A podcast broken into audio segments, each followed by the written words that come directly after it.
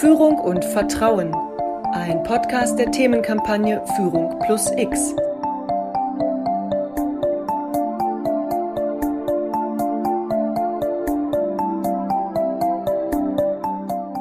Führung ist ohne Vertrauen nicht möglich. Darin sind sich Experten einig. Aber was bedeutet das in der Praxis? Welche Geschichten lassen sich erzählen, die die Relevanz von Vertrauen für gute Führung aufzeigen?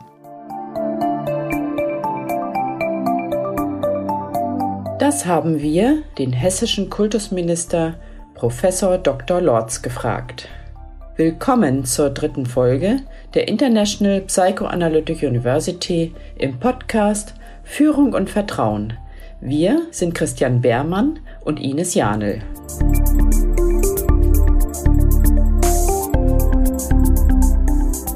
Guten Tag, Herr Minister Lorz. Was bedeutet für Sie Führung in der jetzigen Zeit?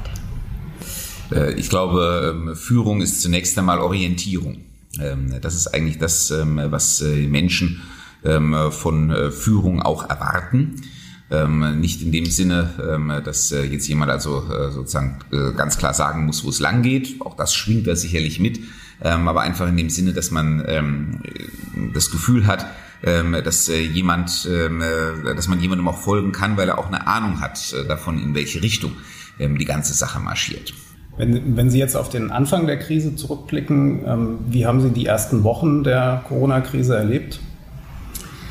Ja, das war ähm, zunächst mal ehrlich gesagt etwas unwirklich. Ähm, und ähm, das ist etwas, das realisiert man erst so im Nachhinein. Ähm, fast schon eine skurrile Situation, aber sie unterstreicht eben die Dynamik äh, der Entwicklung und auch unter welchem Druck äh, wir damals standen. Und ähm, das hat eigentlich in dem Sinne seither nicht mehr aufgehört. Ähm, also es gibt natürlich nicht mehr diese krassen Umschwünge ähm, wie ganz zu Beginn, wo wir ja noch gar nicht wussten, Orientierung, ähm, wo es eigentlich hingehen soll. Mittlerweile haben wir eine gewisse Orientierung, die aber natürlich noch immer mit sehr viel Unsicherheit behaftet ist. Ähm, und das Unwirkliche ist jetzt langsam auch der Realisierung äh, der Situation gewichen. Wie, wie sind Sie selber damit umgegangen? Was, was hat sich da für Sie verändert? Naja, wir hatten natürlich ähm, im Prinzip ein persönliches Schicksal, wie andere Menschen auch. Ähm, das fing schon damit an, äh, dass wir eben am Freitag auch erfahren haben, am Montag äh, gibt es keinen Kindergarten mehr ähm, für die Kleine. Ähm, und dann mussten wir, wie alle anderen auch, äh, organisieren, wie machen wir das jetzt eigentlich, wenn plötzlich ein dreijähriges Kind ähm, äh, sieben Tage die Woche ähm, rund um die Uhr zu Hause hat. Und dass man eben viele Dinge, die man normalerweise als absolut selbstverständlich nimmt, äh, dass die eben doch darauf basieren, dass Strukturen funktionieren, die eben in einer solchen Krise in Frage gestellt werden. Also da kommt man schon ins Grübeln. Das ist ja im Prinzip das Thema Unsicherheit, was damit angeschnitten wird. Und ich könnte mir vorstellen, dass das natürlich auch Rückwirkungen Auswirkungen auf die Führungsarbeit hier im Kultusministerium hat. Ja, Unsicherheit ist, glaube ich, ein ganz zentrales Stichwort. Äh, das ist auch etwas, wo uns die Menschen ähm, permanent angesprochen haben, noch immer ansprechen, ähm, was ja auch vollkommen verständlich ist, ähm, weil wir sind schon äh, auch ein bisschen bitter und gar nicht so leicht zu vermitteln, wenn man den Menschen die Antwort geben muss, ich kann euch keine Verlässlichkeit garantieren. Und ähm, äh, insofern ist man permanent gezwungen, äh, neu zu justieren, umzuplanen, weil wir beim Thema Führung sind. Ähm, ich meine, die Aufgabe ist dann eben so weit wie möglich Stabilität auch zu vermitteln. Jedenfalls das Gefühl, wir haben eine Vorstellung davon, äh, wie es weitergeht. Aber zur Ehrlichkeit gehört eben auch äh, Leuten zu sagen, ob sich diese Vorstellungen verwirklichen oder ob ich nicht in 14 Tagen wieder ganz andere Vorstellungen habe. Äh, haben Sie in diesem Zusammenhang auch erlebt, wie Vertrauen und Führung in Verbindung steht? Also ich bin ehrlich gesagt der Ansicht, dass selbst in normalen Zeiten, also ohne Corona-Krise und dergleichen, äh, Führung und Vertrauen beinahe Synonyme sind.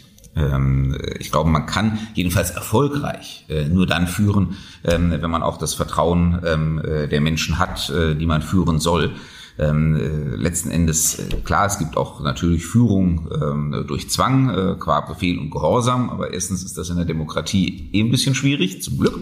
Ähm, und ähm, zweitens ähm, äh, ist das auch nicht tragfähig. Ähm, das ist nur ähm, eine oberflächliche, ähm, äh, eine oberflächlich funktionierende Führungsstruktur. Äh, am Ende leben sie davon, äh, dass die Menschen ihnen folgen, weil sie das Gefühl haben, der da vorne weiß schon irgendwie, wo es lang geht. Und äh, das funktioniert nur auf der Basis von Vertrauen. Aber in der Krise kommt das natürlich nochmal viel deutlicher zum Ausdruck als im Normalbetrieb. Hat das, hat das die Beziehung zu Ihren Mitarbeiterinnen und Mitarbeitern verändert? Also ich glaube nicht im Grundsatz. Wir haben natürlich alle miteinander erlebt, ähm, wie man sozusagen unter einer extremen Belastung äh, miteinander zurechtkommt. Da muss ich sagen, bin ich allerdings äh, auch im Nachhinein äh, sehr hoffnungsfroh und freue mich auch einfach. Ähm, wir hatten wirklich, ähm, also in meinem näheren Umfeld, keinerlei Ausfälle. Also Leute haben unglaublich gut mitgearbeitet, einem Strang gezogen, auch wirklich weit über, ich sage mal, normaler Dienstverpflichtungen hinaus. Da war irgendwie so ein, äh, ein Gemeinschaftsgefühl da, so nach dem Motto, ähm, wir packen das nur gemeinsam, aber wir packen es auch gemeinsam. Und das ist eigentlich das Beste, was wir in so einer Krise haben können. Und ich bin erstens sehr erfreut und zweitens vielleicht auch ein kleines bisschen stolz darauf, dass ich das Gefühl habe, dass das hier im Kultusministerium funktioniert hat. Es wurde ja von praktisch über Nacht die digitalisierte Welt jetzt in die Schulmechanismen eingeführt. Und was hat Ihnen da besonders gut gefallen und was würden Sie oder was hat Ihnen heimlich gut gefallen? Also was war da die Anforderung? Wie haben Sie das erlebt und was würden Sie auch gerne beibehalten für die Zukunft? Wir haben ja immer äh, Digitalisierung als Zusatz äh, zum Präsenzunterricht gedacht. Wir sind immer davon ausgegangen, die Kinder sind fünf Tage die Woche in der Schule ähm, und dann plötzlich von heute auf morgen waren sie nicht mehr in der Schule. Ähm, und das war etwas, äh, wo ich eben ehrlicherweise sage, da gab es keinen Plan, keine Blaupause, nichts dafür. Äh, wirklich Schulen mehr oder weniger aus dem Nichts da Strukturen aufgebaut haben für Kommunikation, für Aufgaben, für Feedback. Ähm, und da habe ich viele, viele positive Rückmeldungen bekommen. Und ähm, was ich mir tatsächlich erhoffe und verspreche, ist, dass äh, nach Corona der Einsatz digitaler Lernmedien, also auch digitaler Fernunterricht, ähm, äh, einen ganz anderen Stellenwert haben wird, äh, viel mehr von einer Selbstverständlichkeit sein wird. Ich meine, ich, ich habe ja auch jetzt ähm, Wochen, Monate lang eigentlich nur noch in Telefon- und Videoschalten gelebt. Man gewöhnt sich auch eine andere Gesprächsführung an, äh, wenn man beispielsweise in so einer Videokonferenz sitzt. Und das hat äh, interessanterweise zwei Seiten. Ähm, das eine ist, auf der einen Seite ist es toll, so ein Tool zur Verfügung zu haben, mit dem man plötzlich auch dann gelernt hat, umzugehen. Und man sagt, ja, das funktioniert eigentlich prima und das kann man sehr gut nutzen.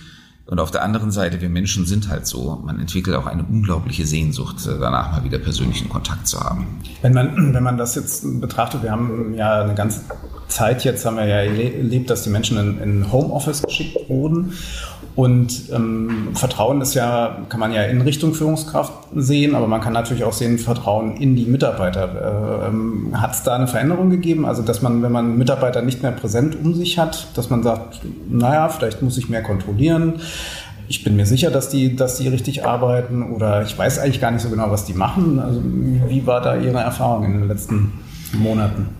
Also ich bilde mir zumindest ein, dass ich sowieso einen Führungsstil habe, persönlich, ähm, der sehr stark auch auf ähm, Delegation von Verantwortung setzt und auf das dahinterliegende Vertrauen natürlich auch. Ähm, und äh, also Sie müssen vertrauen. Das lernen Sie auch in einer Führungsposition. Ich kann das an mir, äh, an mir persönlich durchaus festmachen, äh, weil ich komme ja aus der Wissenschaft äh, und in der Wissenschaft arbeitet man sich ja zunächst mal hoch und muss ja wirklich am Ende alles selber machen. Ja, das ist auch gut und richtig so. Ähm, schon als Professor ändert sich das dann ein bisschen, weil Sie haben dann Assistenten, die machen Ihnen zumindest die Zuarbeit, was zum Beispiel gerade den Fußnotenapparat anbetrifft. Und ja, das musste ich auch erst mal lernen loszulassen. Ich meine, ich hatte dann einfach gute Leute und äh, dann habe ich mich auch einfach darauf verlassen, wenn die gesagt haben, wir haben das nachgeprüft, das und das ist die Zitationsstelle, äh, legen wir ihn hin, dass das auch stimmt. Als ich dann hier ins Ministerium kam, ähm, wie gesagt, mit einem noch viel größeren Apparat dahinter und einem noch viel breiteren Spektrum ähm, an Möglichkeiten, musste ich lernen, noch mehr loszulassen und ähm, wirklich auch ähm, Dinge einfach auch nur noch auf Plausibilität zu lesen oder auch bei bestimmten Vorgängen auch zu sagen, die will ich gar nicht mehr sehen, weil das hält das Verfahren nur auf. Ähm, ich vertraue euch, macht mal. Ähm, aber insgesamt muss ich sagen, bin ich äh, mit Vertrauen ähm, äh, in diese Richtung immer sehr, sehr gut gefahren und ich hoffe, dass meine Mitarbeiter auch den Eindruck haben, dass ich ihnen die Freiräume gebe, die Verantwortung gebe und ähm, äh, mich auch darauf verlasse, dass sie das gut machen. Und ich glaube, bei den meisten Menschen ist es auch so, je mehr Verantwortung man ihnen gibt und Vertrauen entgegenbringt, umso mehr strengen sie sich an, um dieses Vertrauen auch zu rechtfertigen.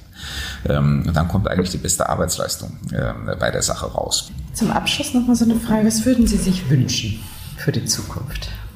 Also erstmal wünsche ich mir einen Impfstoff. Denn das sage ich ganz ehrlich. Also ähm, äh, was ich mir ansonsten wünschen würde, ist natürlich, dass dieses, dieses positive Herangehen Äh, zum Beispiel auch dieses gewachsene Vertrauen, diese Bereitschaft, vielleicht auch ein bisschen mehr aufeinander einzugehen, dieses Gefühl, gemeinschaftlich an einem Strang zu ziehen, wenn man die Krise nur gemeinsam bewältigen kann, dass wir das vielleicht auch in die neue Zeit hinüber retten können und unsere Gesellschaft nicht gleich wieder anfängt, in lauter individuelle Interessensphären äh, zu fragmentieren, so wie wir das in den letzten Jahren vor Corona, finde ich, ähm, und das ist wahrscheinlich bis zum gewissen Grad ein Wohlstandsphänomen, ähm, schon in vielen Bereichen beobachten konnten. Ich weiß nicht, ob das funktionieren wird, aber wenn das rauskäme, äh, dann äh, hätte die Krise am Ende sogar noch was Gutes gehabt. Diese Podcast-Folge war Teil der Themenkampagne Führung plus X, eine Initiative der Karl-Schlecht-Stiftung.